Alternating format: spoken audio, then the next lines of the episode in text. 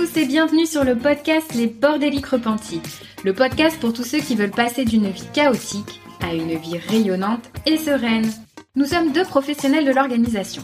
Moi, c'est Julie du Carré Organisé. Et moi, Armel de Ranger Organisé Simplifié. Nous avons imaginé ce podcast pour accompagner tous les bordéliques à remettre de l'ordre et de l'organisation dans leur vie tant personnelle que professionnelle.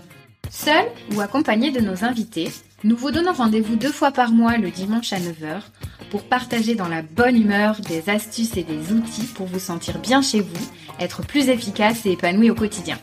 Si vous voulez encourager le podcast dans son développement, n'oubliez pas de mettre un avis 5 étoiles et un commentaire si votre plateforme d'écoute le permet. Un immense merci à tous ceux qui prendront le temps de le faire. Nous avons vraiment hâte de lire vos témoignages de bordéliques repentis. Place maintenant à l'épisode du jour. Bonne écoute Hello tout le monde et bienvenue pour ce nouvel épisode de Bordélique Repenti. Si tu me suis sur mon compte Instagram Le Carré Organisé, tu sais que l'un de mes sujets de prédilection, c'est la déconnexion numérique. Et oui, aujourd'hui on ne va pas parler du joyeux bazar qui règne dans ton intérieur, mais plutôt de celui qui règne dans ta vie numérique. Pour cela, j'ai invité Marguerite, fondatrice de DigiBloom, qui est coach en bien-être numérique. Elle t'aide à réduire le temps passé sur tes écrans pour te concentrer sur ce qui compte vraiment. Bonjour Marguerite et bienvenue derrière ce micro. Je te remercie d'avoir accepté mon invitation. Je suis très contente de te recevoir. Salut Julie. Est-ce que tu veux bien euh, bah, commencer par nous dire un petit peu quelques mots sur toi et ton parcours pour que nos auditeurs puissent un peu mieux faire connaissance avec toi, s'il te plaît? Ouais, bien sûr. Euh, du coup, bonjour tout le monde. Euh, je m'appelle euh, Marguerite. J'ai 29 ans. Aujourd'hui, j'habite à Berlin. Donc, c'est une ville qui j'adore vraiment, qui m'éclate. Euh, sinon, bah, dans la vie, je suis passionnée de musique rock. J'adore m'habiller de façon colorée pour les gens qui le voient pas forcément en audio. Et la raison pour laquelle je suis là aujourd'hui, c'est que je suis coach en bien-être numérique. Donc, concrètement, qu'est-ce que ça veut dire?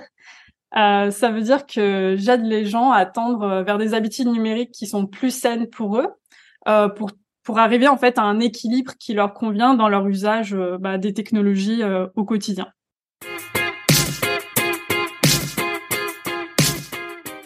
Et euh, bah justement, donc, euh, je pense que tu me fais une très belle transition euh, parce que voilà, le bien-être numérique, c'est quelque chose qu'on va certainement aborder un certain nombre de fois dans cet épisode.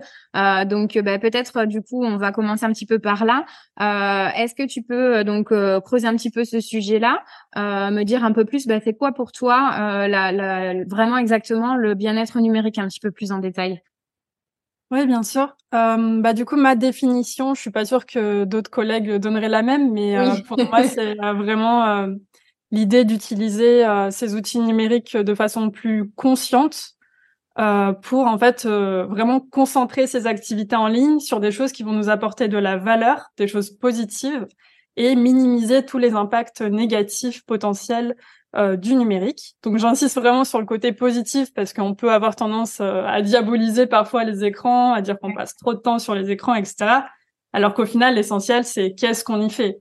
Euh. Est-ce que les activités qu'on y fait vont nous permettre de soutenir, par exemple, des loisirs ou notre vie familiale, à nous organiser au quotidien, ce genre de choses-là? Et à l'inverse, on peut essayer de, de regarder c'est quoi, qu'est-ce qu'est-ce qui va nous épuiser quand on est en ligne, qu'est-ce qui va nous prendre euh, de l'énergie, qu'est-ce qui va nous stresser pour euh, diminuer ces choses-là. Mais c'est ce qui m'avait plu dans ton approche. Enfin, quand euh, moi j'ai commencé à suivre un petit peu ton compte Instagram, euh, c'est ce côté où j'ai senti une certaine euh, finalement similarité aussi, et c'est pour ça que je t'ai invité sur le podcast. du coup, de, de en fait remettre un petit peu tous ces éléments, ces éléments-là sous contrôle, comme tu dis, l'outil en soi, il est pas bon ou mauvais. C'est plus mm-hmm. notre utilisation qui est devenue un petit peu passive, et donc de reprendre un petit peu le contrôle et de remettre un peu une utilisation plus consciente des outils, sans forcément les diaboliser, parce qu'il y a aussi plein d'aspects bénéfiques et que je trouve que euh, voilà tomber dans l'extrême du euh, on coupe tout etc c'est un peu trop. Mais donc cette approche plus consciente je trouve que c'était hyper intéressant hein, et, et, ça fait le parallèle on en parlera je pense un petit peu plus tard dans l'épisode aussi avec euh, finalement aussi bah nous, quand en tant que home organizer avec Armel, quand on va du coup sur le terrain, on aide les gens pas pour juste désencombrer parce que ça nous fait plaisir, mais aussi parce que bah en gros c'est c'est bien matériel, te consomme des ressources, ton énergie, ton temps, et que finalement, bah ça, c'est quelque chose que tu, tu, gaspilles un petit peu et que tu pourrais utiliser de manière plus consciente, différemment, comme tu dis, euh, pour ton propre plaisir, pour ta famille, euh, pour ton couple, pour plein mmh. d'autres aspects dans ta vie. Donc, euh, je trouve ça intéressant, du coup, cette similarité un peu dans nos approches. Et là, ce que tu dis aussi, ce qui est bien, c'est par rapport à l'outil en fait, parce que un outil, une fois qu'on s'en est servi, on le remet dans la boîte à outils. Alors que téléphone, il est toujours là dans la poche, quoi. C'est C'est devenu un peu l'extension, quoi. Donc, c'est arrivé à repositionner ça comme un outil, ouais. Ok, super. Euh, bah, donc, est-ce que du coup aussi, tu peux nous expliquer un petit peu euh, qu'est-ce qui fait qu'on en est arrivé là aujourd'hui? Pourquoi est-ce que justement on a besoin de déconnecter? C'est quoi un petit peu euh, euh bah, comment il y a eu toutes ces dérives en fait? Et c'est quoi les conséquences concrètement aujourd'hui? Pourquoi c'est devenu une priorité de faire un petit peu de déconnexion? Euh, bah, je dirais en tout cas pour moi la déconnexion, euh, la raison pour laquelle ça s'est imposé, c'est vraiment le fait qu'on a de plus en plus de contenu auquel on est confronté au quotidien et on se retrouve dans une espèce de surcharge informationnelle. Mmh je sais plus d'où vient cette statistique exactement, mais je sais que en fait entre euh, Aujourd'hui, en deux jours, on produit autant de contenu qu'entre euh, le début de l'humanité et 2003. D'accord. Euh, C'est là, on mesure pas le volume, je pense, en fait. Euh, voilà. Du coup, en fait, bah, on on peut pas suivre toute la quantité de contenu qui arrive. Et en tout cas, on essaye. Et en plus de ça, quand on n'y arrive pas, on a du FOMO. Donc, on se sent coupable de pas être de pas être à jour, en fait. Mm-hmm. ça, ça créer euh, beaucoup de stress en fait au quotidien. Et à côté de ça, bah, notre cerveau, il va pas réussir à synthétiser toute cette information. Mhm. Et je pense que c'est là que c'est important aussi, c'est qu'en fait, euh, quand on est toujours dans une consommation, euh, quand notre cerveau est toujours occupé par euh, des contenus extérieurs, euh, c'est quand qu'on trouve du moment au final pour réfléchir par soi-même, pour créer des nouvelles idées, synthétiser ses idées. Parce qu'en fait, notre cerveau, il a besoin en fait de temps pour euh, faire des connexions mentales entre les nouvelles informations qui arrivent et les informations qui sont stockées euh, dans notre mémoire. Mm-hmm. Et euh, c'est pour ça d'ailleurs, par exemple, quand on est dans la douche, on peut avoir des super idées qui jaillissent comme ça parce que bah notre cerveau, pour une fois, il a eu le temps un petit peu de. de ouais, c'est ça. On fait que que des choses automatiques en fait, et donc du coup, euh, ça laisse de l'espace mental euh, disponible pour pouvoir de la bande passante un peu dans son dans son esprit. Euh, j'aime bien cette cette image du coup pour pouvoir réfléchir. Ouais. ouais, ouais, ouais complètement. Ouais. Et donc, du coup, tu parlais effectivement du du syndrome FOMO, fear of missing out. Est-ce que donc tu peux développer un petit peu, ce que je sais pas si c'est quelque chose qui est hyper clair pour tous nos auditeurs, donc je pense que ça vaut mm-hmm juste refaire une petite parenthèse rapide là-dessus euh, bah, le fear of missing out, c'est un peu un, un piège. C'est genre, c'est concrètement, ça veut dire la peur de manquer quelque chose. Euh, mhm. donc, ça veut dire que en fait, euh, euh, quand on est en ligne, on va être en, en surconsommation de contenu et dès qu'on va se déconnecter, on va avoir peur de rater quelque chose d'important. Donc, soit ça mhm. peut être euh, une actualité importante qui va arriver et on va être la dernière personne à le savoir ou alors ça va être euh, un message peut-être euh, dans notre WhatsApp et on se dit ah si je le rate peut-être qu'il va y avoir des euh, graves conséquences. Mm-hmm. Donc en fait tout le travail ça va être surtout de relativiser sur cette notion d'urgence. Est-ce que c'est si grave que ça si j'ai une information qui m'arrive une heure, deux heures plus tard après les autres Est-ce que mon client pourra attendre une heure peut-être le temps que je le rappelle derrière plutôt mm-hmm. que de lui envoyer une réponse un petit peu bâclée? euh, c'est un petit peu euh, ce travail-là que je fais aussi avec ouais. D'avoir un petit peu une prise de recul euh, et du coup de mesurer finalement un peu dans la balance du coup les conséquences réelles et les impacts que ça peut avoir par rapport à nous, l'enjeu qu'on y met et qui nous paraît peut-être ah hyper important alors que pas tant que ça quoi. Ok. Donc globalement, si on résume la première conséquence un petit peu de cette, euh, moi je j'aime bien ce terme un peu d'infobésité, j'en parle du coup euh, de temps en temps euh, et c'est ce que tu dis, cette surcharge informationnelle. Donc elle, en gros, ce que tu dis, c'est qu'elle voilà, elle, elle limite un peu nos capacités d'attention Et puis, elle limite aussi un peu l'espace disponible pour avoir la clarté mentale, voilà, la créativité, de nouvelles idées, etc. Est-ce que tu vois d'autres impacts un peu que du coup les outils numériques ont pu avoir de façon négative, enfin du coup sur bah, notre bien-être physique ou mental? Bah, je dirais que on pourrait euh, voir la question euh, sous deux angles, peut-être euh, déjà l'angle de la productivité. Mmh bah, en fait, là, ce qu'on voit, c'est que on va quand même avoir une, une attention qui va être assez fragmentée, mmh. parce que bah déjà, on a l'habitude de consommer du contenu court. Donc, on voit que tous les contenus vidéo, shorts, reels, etc., ils sont très poussés par les réseaux sociaux. et du coup, en fait, on va s'habituer à consommer ce genre de contenu et ça va devenir plus difficile d'avoir un effort soutenu, par exemple sur une euh, longue lecture ou pour euh, rédiger un dossier qui est un peu plus complexe.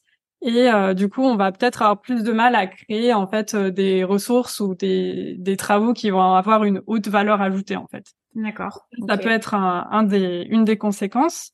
Euh, et aussi, ce qu'on sait, c'est qu'en fait, quand on travaille sur ordinateur, il y a des études qui ont été faites euh, euh aux États-Unis euh, par la chercheuse Gloria Mark depuis 20 ans, qui a mesuré qu'en fait, on est interrompu à peu près toutes les 40 secondes quand on travaille sur ordinateur. Donc vraiment dans le contexte de travail sur ordinateur. Ouais. Euh, et euh, qu'il nous faut 23 minutes et 15 secondes pour revenir à la tâche initiale après avoir été interrompu. Euh, donc euh, après, c'est pas toutes les 40 secondes qu'on a ces 23 minutes. En général, c'est toutes les 10 minutes, on va changer de sujet complètement. Et là, on va avoir euh, du mal à revenir euh, à la tâche initiale. Donc ça, bah forcément, ça, ça a une grande conséquence. notamment, il y a ce terme d'attention résiduelle. En fait, quand on commence à travailler sur un autre sujet et qu'on a encore l'ancien sujet en tête qui, qui reste en, en, en arrière-plan. Donc ça, ça peut être une conséquence. Et une autre conséquence, c'est euh, le multitasking, en fait, qui va se généraliser. Mm-hmm. Euh, par exemple, il y a de plus en plus d'entreprises où c'est complètement OK d'être en réunion et en parallèle, on est en train de répondre aux mails. C'est vraiment un truc qui va se mettre dans la culture d'entreprise. On se dit c'est OK, mais euh, en fait, à court terme, on a l'impression qu'on est méga efficace parce que ça va nous donner euh, un espèce de boost de dopamine parce qu'on a travaillé super vite et on a réussi à faire plus de choses. Mais à long terme, ça va vraiment nous fatiguer, créer du stress et euh, bah, potentiellement à très long terme, peut-être un burn-out. Quoi. Donc ça, ça peut impacter aussi. Bah puis pour faire le lien par rapport à ce que tu disais précédemment, peut-être aussi une baisse de qualité sur ton travail parce que tu fais deux choses en même temps. Mais euh, enfin, euh, comme tu dis, en fait, on a une capacité cognitive, une capacité d'attention qui est unique. Donc quand tu la fragmentes en étant sur un sujet A et sur un sujet B, euh, bah, tu es pas forcément à 100% des deux côtés. Donc, quand tu donnes pas 100%, bah, c'est risque d'erreur, c'est risque peut-être de faire, comme tu disais tout à l'heure, un travail un peu plus bâclé. Donc, euh, du coup, il y a aussi en plus les conséquences euh, vraiment sur, euh, bah, voilà, ton travail en lui-même et la qualité de ce que tu produis, je trouve. Mmh. Et c'est c'est marrant parce que ça a pas que un effet en fait sur notre travail, mais aussi sur notre temps libre parce que on va avoir des habitudes de multitasking qui vont se mettre en place aussi. Par exemple, on regarde une série Netflix Ouais. Et, euh, on s'ennuie un petit peu en parallèle, du coup on va commencer à scroller alors qu'on est déjà en train de faire autre chose. Donc oui, euh, ça crée finalement de, de mauvaises habitudes. Enfin, j'aime pas trop euh, quand les termes ouais. mauvais, mais voilà, j'ai pas là il me vient pas de termes plus positifs qu'on va généraliser finalement pas que dans le cadre du travail, après dans toutes tes pratiques quotidiennes finalement. Donc mmh. donc il y a ces, ces problématiques attentionnelles.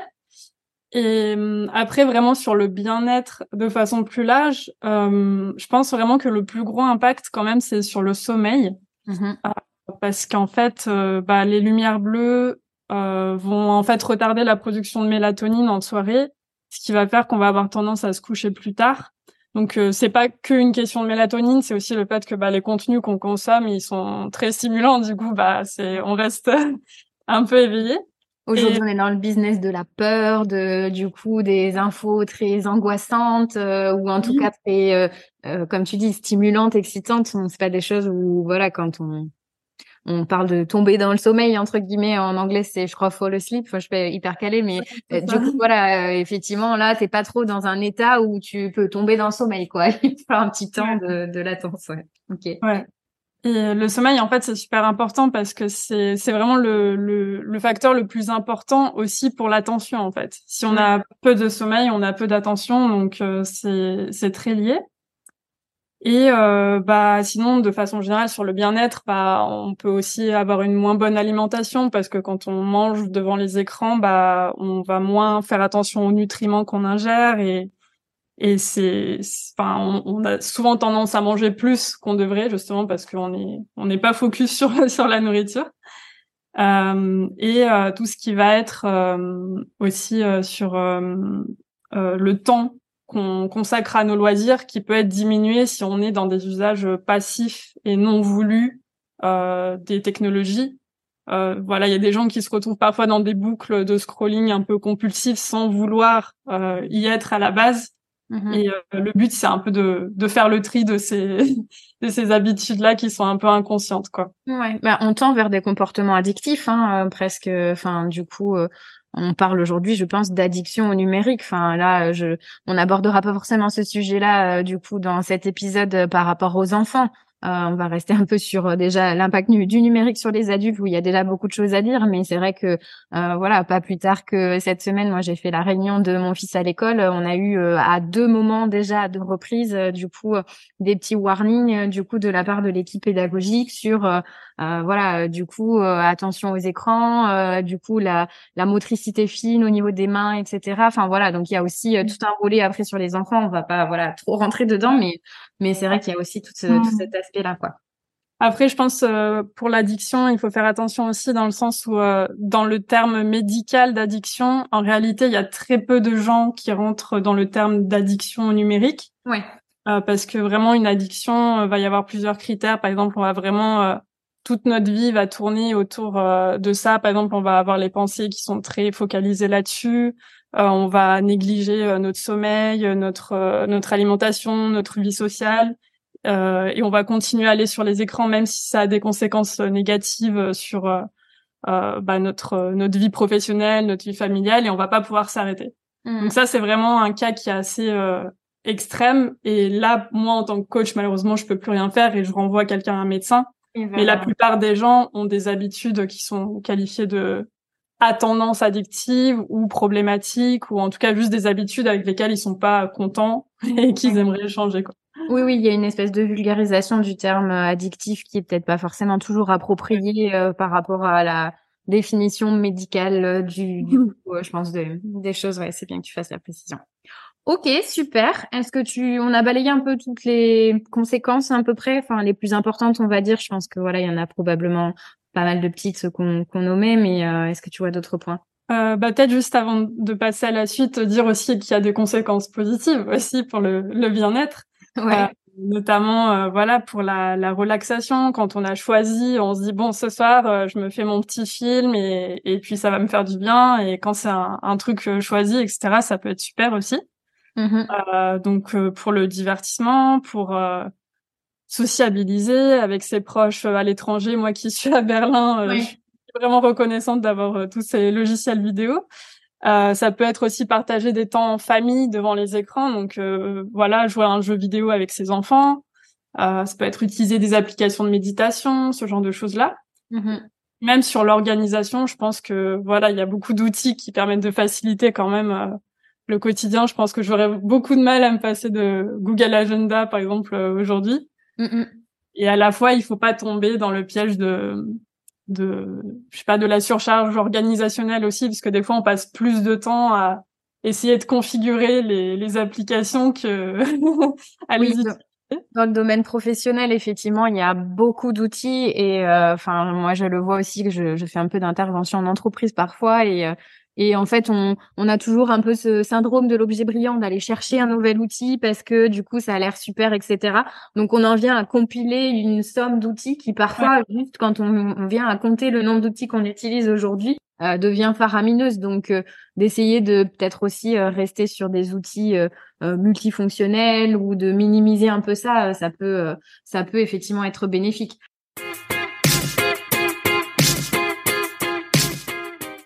Après, je trouve ça super chouette que tu positionnes aussi euh, l'aspect positif parce que euh, bah, ça fait une belle transition par rapport à un peu euh, le deuxième sujet que je voulais qu'on aborde ensemble.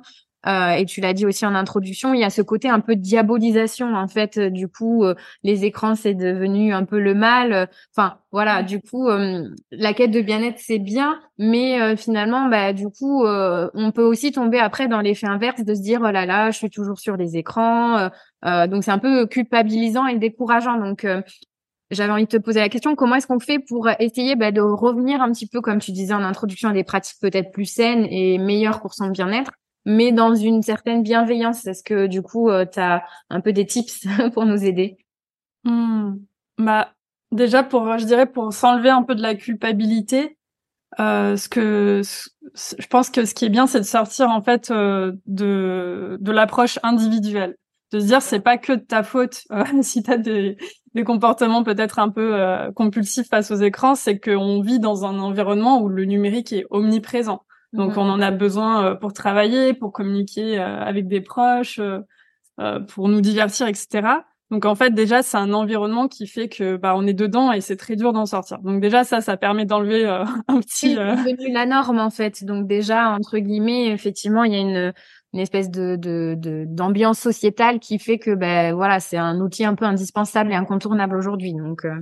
ouais donc il y a ça et le deuxième plan c'est que ces applications elles sont conçues euh, de façon à nous rendre plus accros donc euh, on sait aujourd'hui que les designers à la Silicon Valley ils font vraiment appel à des des spécialistes en sciences du comportement pour concevoir des applications qui soient les plus addictives possibles pour qu'on y passe beaucoup de temps donc euh, là, ce que tout ça, c'est lié à ce qu'on appelle l'économie de l'attention. C'est qu'en gros, bah, les les applications, elles euh, elles gagnent de l'argent en fait euh, via les annonceurs qui vont faire leur publicité sur les applications.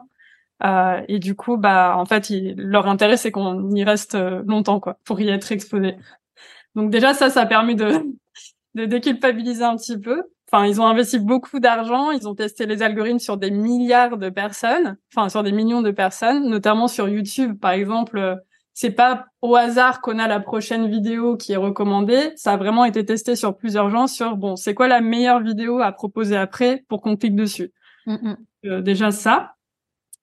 Et euh, l'autre dernier point par rapport à la culpabilité, c'est en fait de se rendre compte que c'est pas qu'une question de volonté.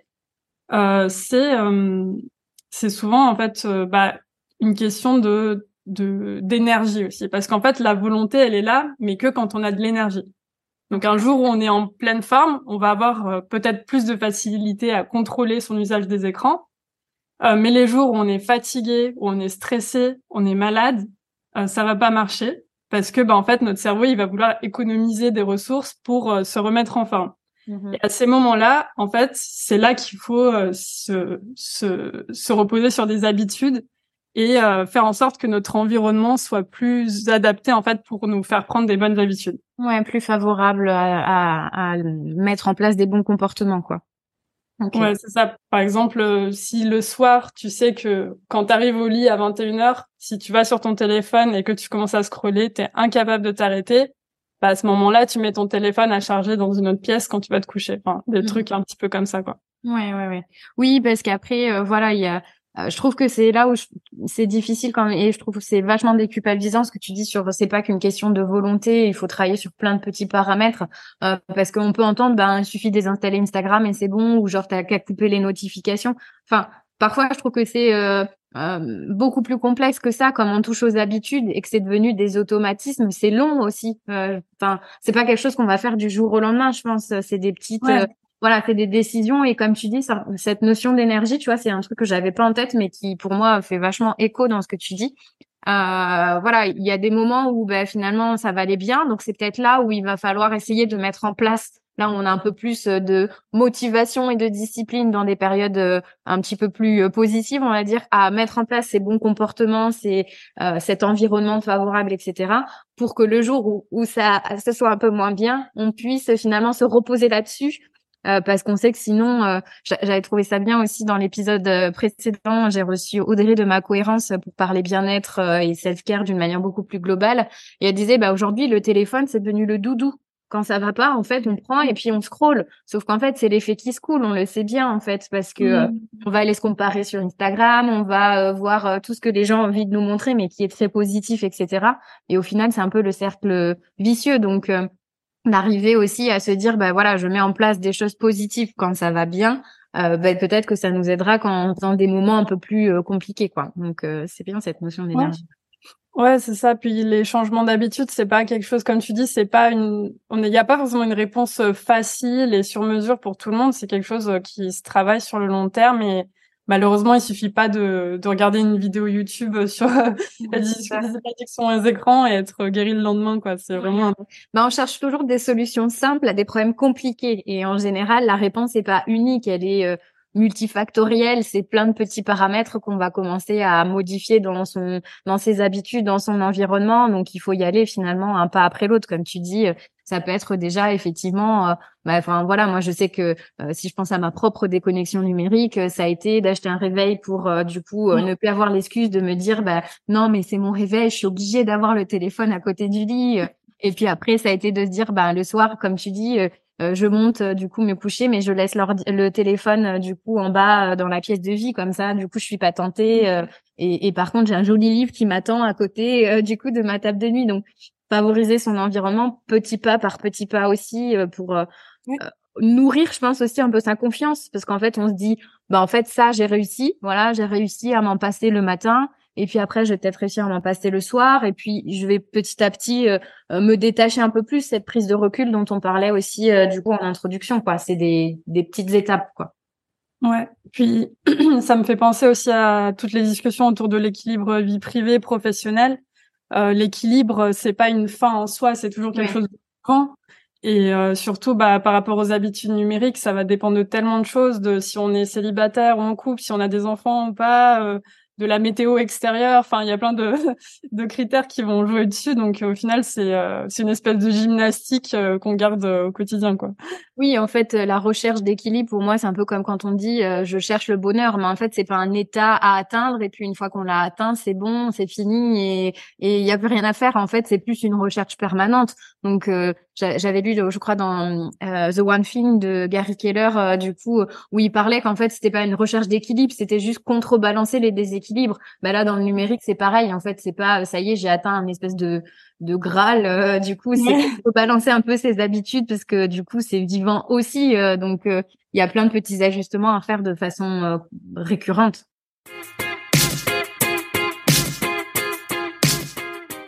Ok, génial. Euh, bah du coup, dans la troisième partie, j'aimerais bien qu'on rentre un peu dans le vif du sujet. Donc, comment est-ce que du coup, euh, voilà, on, on, tend vers du bien-être numérique? Euh, Est-ce qu'il y a des portes d'entrée? Donc, forcément, ça me donne envie de parler un peu de minimalisme. Euh, moi, je, du coup, je suis home organizer, donc voilà, j'aide les gens à faire du coup le tri chez eux. Donc, est-ce que du coup, en général, on commence par le minimalisme du coup au niveau numérique, faire un peu du tri, etc. Comment, c'est quoi l'approche en fait? Comment par quoi on commence? Euh, donc, si on se concentre vraiment sur l'aspect euh, minimalisme numérique, euh, déjà ça c'est une notion qui a été euh, élaborée par un professeur d'informatique américain qui s'appelle Cole Newport, euh, qui a sorti un best-seller qui s'appelait Digital Minimalism. Ok. Et en fait, ce qu'il expliquait dedans, c'est que euh, en fait, il fallait une nouvelle approche ou philosophie pour aborder nos choix technologiques. Donc, typiquement, un peu comme le minimalisme dans ta maison, euh, quelle technologie tu fais rentrer euh, dans ton espace de vie et euh, comment tu prends ce choix? Est-ce que je, par exemple, euh, je vais télécharger un nouveau logiciel? Est-ce que ça vaut le coup que je télécharge cette nouvelle app? Euh, Je sais pas. Est-ce que j'ai besoin d'une nouvelle tablette, par exemple? Mhm. Et euh, pour chacun de ces choix, euh, en fait, tu vas faire un calcul coût-avantage. Donc, euh, typiquement, qu'est-ce que ça m'apporte, euh, voilà, sur le plan de la santé, euh, sur le plan relationnel, sur le plan spirituel? Euh, Est-ce que ça va me prendre des choses sur mon énergie, sur euh, mon activité physique, des choses comme ça? Donc, tu peux un petit peu réfléchir à tout ça. Et euh, lui, notamment, il, il fait un espèce de, de schéma. Donc, par exemple, ce que la première étape que tu peux faire, c'est lister toutes les applications que tu as dans ton smartphone sur une page. Euh, un peu si on se réfère un petit peu à la méthode de Marie Kondo, au final, c'est de poser tous ses vêtements sur lit, là. voilà. Et comme ça, déjà, tu vois tout ce que tu as. Donc là, ouais, te rendre compte du volume déjà, ouais. Que tu peut-être pas forcément conscience déjà de premier abord, ouais. C'est ça. Du coup, ça fait déjà un petit choc en général. Et euh, ensuite, tu peux te poser plusieurs questions. Donc, en général, tu commences par dire, bah, est-ce que cette technologie, elle me permet euh, d'accomplir ou de soutenir quelque chose qui est important pour moi dans la vie? Donc, ça peut être euh, soit des valeurs, soit certaines activités, des loisirs. Euh, bon, c'est assez large. Euh, sinon, bah non, tu la laisses tomber. si oui, est-ce qu'il n'y a pas un meilleur moyen d'arriver au même résultat. Donc, est-ce qu'il n'y a pas peut-être une autre application que tu utilises qui a à peu près la même fonction et qui est plus efficace au final? Et au final, si tu gardes cette application, euh, bah, comment tu peux optimiser son utilisation? Donc, c'est pas parce que tu utilises euh, Instagram sur le plan professionnel que tu es obligé d'y passer euh, trois heures à, scroller le soir sur, sur le plan perso, par exemple. Mm-hmm. Donc, vraiment, la partie optimisation c'est super importante parce que c'est pas tout ou rien c'est pas parce que euh, euh, je sais pas le numérique permet de sauver des vies qu'on est obligé de passer notre temps sur Candy Crush tu vois. Genre sais pas euh, c'est sûr c'est des choses un peu comme ça. Et avoir une procédure super claire sur comment tu veux l'utiliser. Par exemple te dire bah voilà moi je sais que Instagram j'ai utilisé tous les jours par exemple de 11h à midi euh, je commence par répondre à mes messages, etc., etc. Donc c'est vraiment réintroduire euh, bah, de l'intentionnalité et de la conscience euh, dans ton usage. Donc si je, si je donnais peut-être euh, un exemple un peu plus concret, parce que là ça, ça reste assez abstrait. Mm-hmm. disons par exemple, moi je, dis, je dirais que le fait d'avoir la curiosité intellectuelle, c'est quelque chose d'important pour moi. J'aime être confrontée à des opinions un petit peu diverses. Et du coup, j'utilise Twitter, par exemple, au quotidien pour ça. Euh, et aujourd'hui, j'ai l'impression que c'est la meilleure technologie euh, pour m'aider là-dedans. et à la fois, bah, j'y passe 10 heures par jour, par semaine, et ça va impacter mon moral dès que je vois des news un peu négatives. Du coup, ça a beaucoup de coûts quand même sur moi. Mm-hmm. Ce que je vais faire, c'est que je vais optimiser ça et je vais me dire, bah, je vais le faire qu'une fois par semaine plutôt que tous les jours un petit peu. Okay. Je vais faire ça, par exemple, tous les samedis euh, de 10h à midi, c'est euh, open bar euh, sur Twitter et j'y vais, je m'éclate, etc. et du coup, je y passe moins de temps. mais ce que je peux faire, par exemple, c'est une fois par mois aller à un débat local dans ma ville parce que c'est important pour moi d'avoir cet aspect débat et échange d'opinion. Ouais, ouais, ouais. Voilà, ça, ça peut être un exemple. ok, ouais, ouais. Donc, en gros, ça veut dire que tu essaies de... Donc, déjà, tu fais un peu cette espèce d'état des lieux de tous tes outils et de leurs usages, parce qu'effectivement, comme tu dis, euh, parfois, on n'a pas cette euh, conscience. Euh, donc, déjà, pour remettre un peu d'intentionnalité dans tout ça. Et après, en fait, c'est aussi de poser tes besoins et de regarder si tes outils, ces outils-là sont bien en adéquation avec tes besoins. C'est ça un peu, si je résume la méthodologie? Ouais, donc, ça, c'est vraiment la méthodologie Call Newport. Après, moi, de façon plus générale sur le bien-être numérique, euh, les trucs que, que je recommanderais vraiment de faire, c'est de remarquer justement ces moments où on est les plus vulnérables au final face aux mm-hmm. technologies. C'est quand les moments où on a, euh, on sait que quand on va aller sur le téléphone, on va commencer à scroller. Ouais. Donc, euh, en général, c'est ouais souvent dans les moments où, on s'ennuie ou dans les moments de voilà de, de soirée où on est complètement claqué quoi et que du coup ça devient plus difficile de prendre des, des choix raisonnables entre guillemets. Ouais ouais, ouais. Euh, à ces moments-là. d'une espèce de compensation donc ça devient comme ce que je disais tout à l'heure un peu le doudou la récompense euh, le cerveau il a besoin de gratification immédiate donc on va aller euh, de suite chercher ça parce que c'est facile et que du coup c'est à portée de main quoi. Ouais. Et du coup à ces moments-là en fait anticiper une petite liste par exemple d'activités qu'on aimerait faire en alternative avoir une espèce de de petits menus, euh, des, des, activités qu'on aime bien, et comme ça, on l'a toujours à côté de soi, et comme ça, on n'a pas toujours cette option euh, numérique, mais on peut aussi avoir euh, d'autres choses dans lesquelles on peut piocher, quoi. Ouais, d'avoir une liste d'activités alternatives, du coup, par rapport à ça, quoi. Ouais. Ok. Et ça me fait penser euh, donc le parallèle qu'on est en train de faire aussi avec euh, voilà Marie Kondo, le désencombrement, etc. Euh, moi, dans mon métier d'home organizer, il y a une première étape aussi qui est alors tu l'as dit à propos des, des, des, outils, on regarde un petit peu combien on en a. Est-ce que tu regardes aussi un peu dans cette espèce d'audit de diagnostic le temps passé Enfin, est-ce que tu vas un peu sur des statistiques Tu regardes un petit peu plus concrètement Parce que je sais que tu avais fait, je crois, une, publication sur ouais le temps d'écran, attention, etc. C'est pas tout. Donc est-ce que quand même tu regardes un peu ces paramètres un peu plus chiffrés, on va dire? Euh, alors moi, j'aime pas forcément le faire parce que comme tu comme tu dis, le bah en fait le temps d'écran, ça va pas donner beaucoup d'informations qui sont très euh, bah intéressantes au final. Ce qui est intéressant, c'est bah comment tu passes ce temps d'écran. Ouais.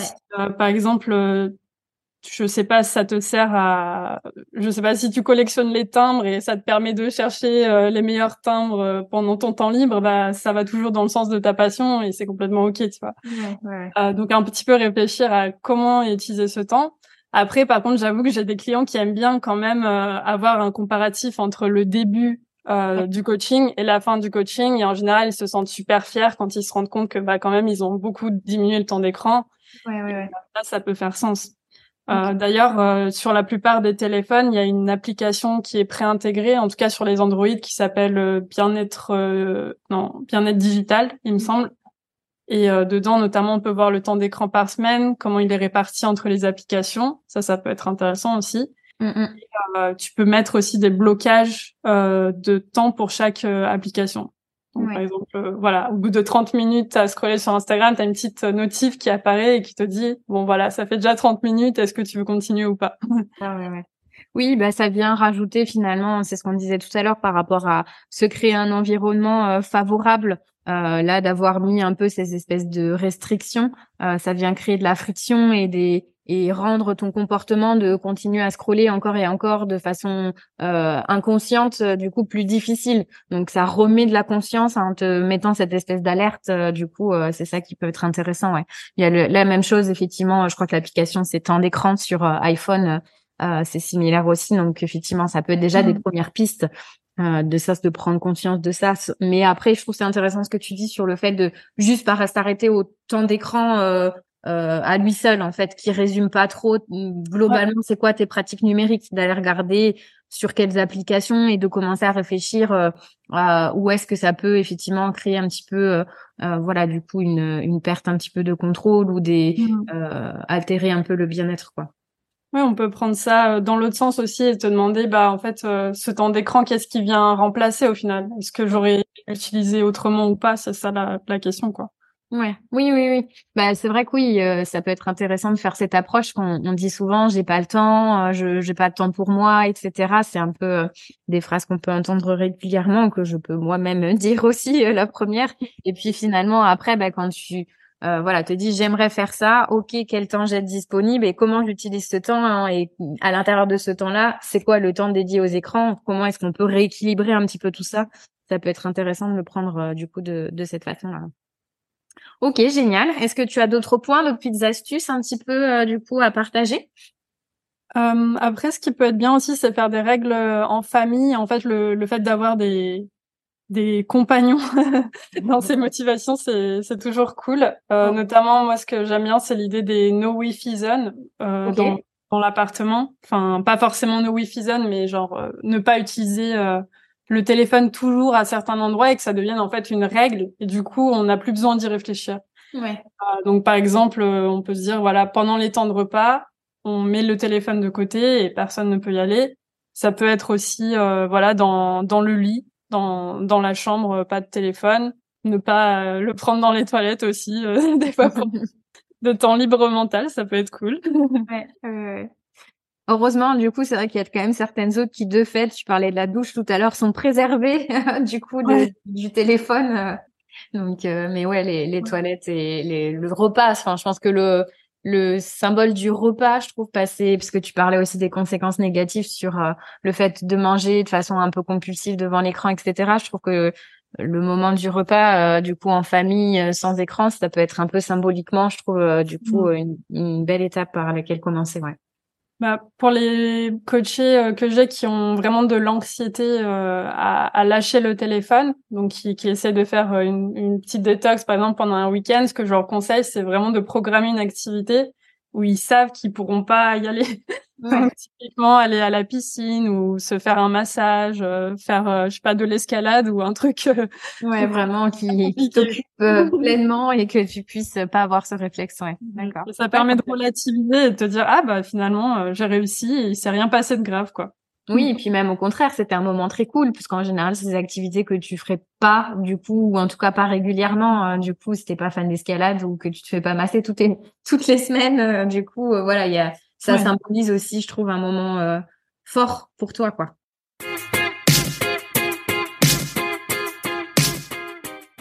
Ok, génial.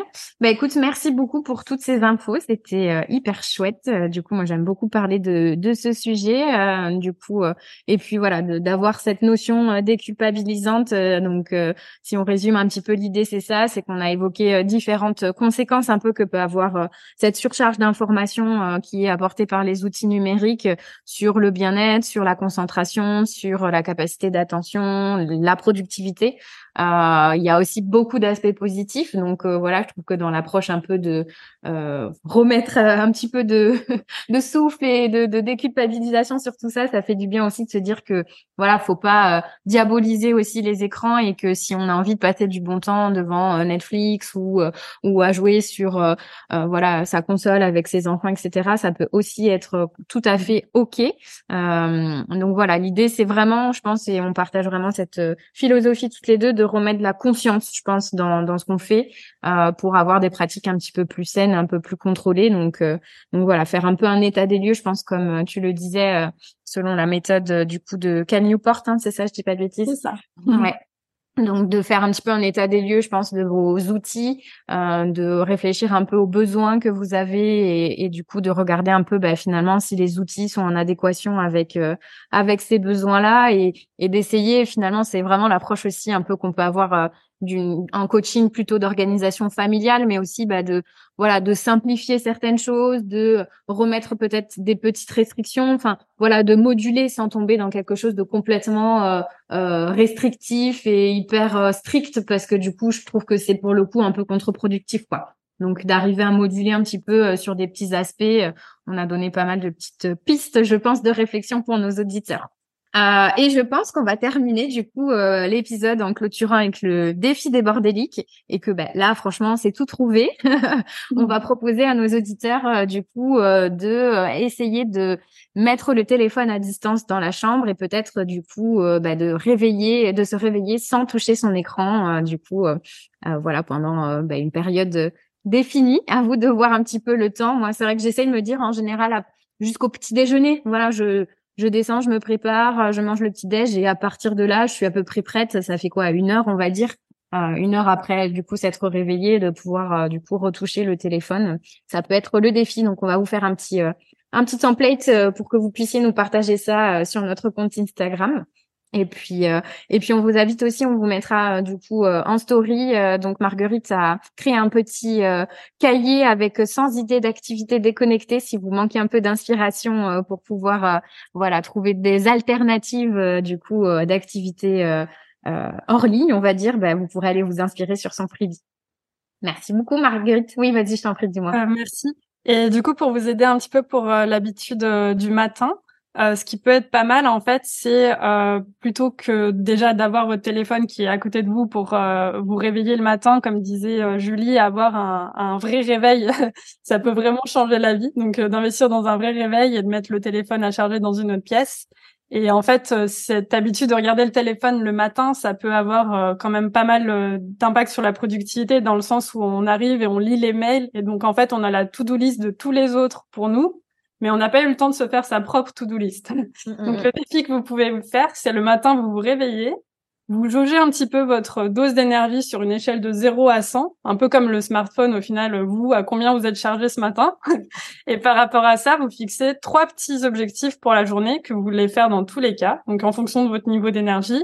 Et comme ça, ça vous permet d'être focus en fait euh, pour le reste de la journée. Ouais, sans avoir la perturbation finalement des objectifs des autres euh, qui viennent un peu biaiser. Euh. J'avais bien aimé aussi, tu avais partagé, euh, je crois, une citation en disant mais qu'est-ce que vous feriez si personne ne regardait Voilà, du coup, on, on, en vient parfois à, avoir un comportement en fonction de ce que du coup font les autres. Donc effectivement, de fixer sa to-do list de façon neutre, ça peut être intéressant. Ouais, et vous trouvez une petite activité qui vous fait plaisir pour sortir du lit parce que, bah, en général, quand on attrape le téléphone, c'est qu'on n'a pas envie de commencer la journée, on est un peu stressé. Donc euh, trouver une petite alternative, genre se dire voilà, je vais faire un super bon petit déj, je vais me faire mon bon café, euh, je vais danser sur une musique que j'aime bien, euh, un petit truc qui vous motive. Génial. Bon, bah, on va finir sur cette note positive, c'est parfait. Merci beaucoup Marguerite pour ta participation et puis toutes ces bonnes idées. On espère que ça va vous motiver. N'hésitez pas à nous faire un retour et puis à vous abonner au compte Instagram de DigiBloom. On vous dit à très bientôt et bonne semaine. Bye bye. Si ce podcast vous plaît, vous pouvez nous aider à le faire connaître en partageant le lien de l'épisode au bord des livres de votre entourage. Et parce qu'on souhaite construire un podcast qui vous ressemble, on attend vos idées de sujets sur nos réseaux sociaux. Merci beaucoup d'avoir écouté jusqu'au bout. Rendez-vous pour le prochain épisode. bye. bye.